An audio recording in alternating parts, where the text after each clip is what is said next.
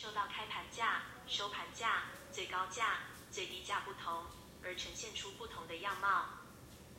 由于人们认为不同的走势，最终会呈现出不同的 K 棒结果，反映出不同的市场情绪状态，借此就能有些不同的解读。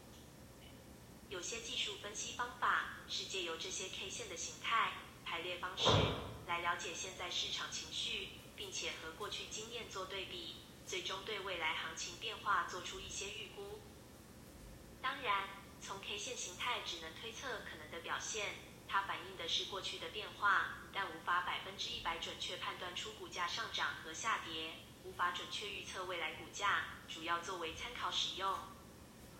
有上下影线的红 K 线，收盘价大于开盘价，通常会以红色表示。上下影线等长，多空力道拉锯，下跌时低点有买盘支撑，但上涨到高点遭遇卖压，股价被拉回。下影线长于上影线，多空在交战，股价反弹到最高价再回落，收盘价小幅低于最高价。红 K 线没有上下影线。最低价等于开盘价，最高价等于收盘价，显示当天买盘力道强劲。有上下影线的黑 K 线，收盘价小于开盘价，通常会以绿色表示。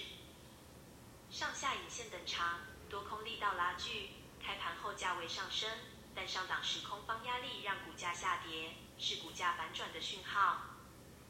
下影线长于上影线，买方力道强让股价上升。但后来出现抛售，让股价跌至低点。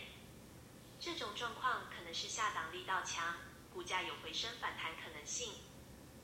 工商服务时间，赖小老鼠 G C Y 七三九七 X 加入会员，加码解析连续三 K 棒组合秘辛，以及传产股结合 K 棒，预祝五月三十趴涨幅。故事继续，黑 K 线没有上下影线。最高价等于开盘价，最低价等于收盘价，显示卖压沉重。开盘后股价一路下跌至最低价格收盘，跌势很强。快速重点整理：K 线是什么？